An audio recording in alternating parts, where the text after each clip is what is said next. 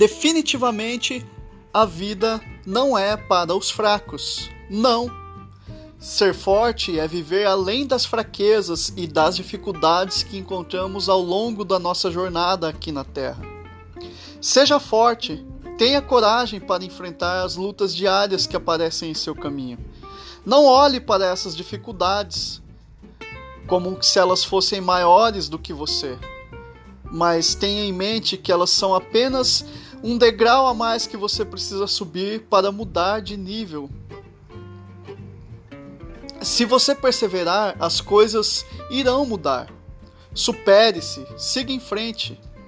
A superação é a palavra-chave para os fortes, para aqueles que querem vencer aqui nessa terra. Jesus Cristo disse: No mundo tereis aflições, mas tende ânimo, porque eu venci o mundo.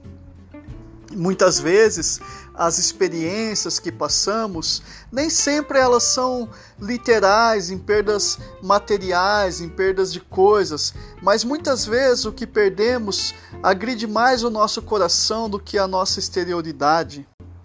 Não há nenhum ser humano que não enfrente lutas. Portanto, olhar para o lado e ver que o sofrimento faz parte da nossa existência irá te confortar. Creia na palavra que Deus disse a Josué: seja forte e corajoso.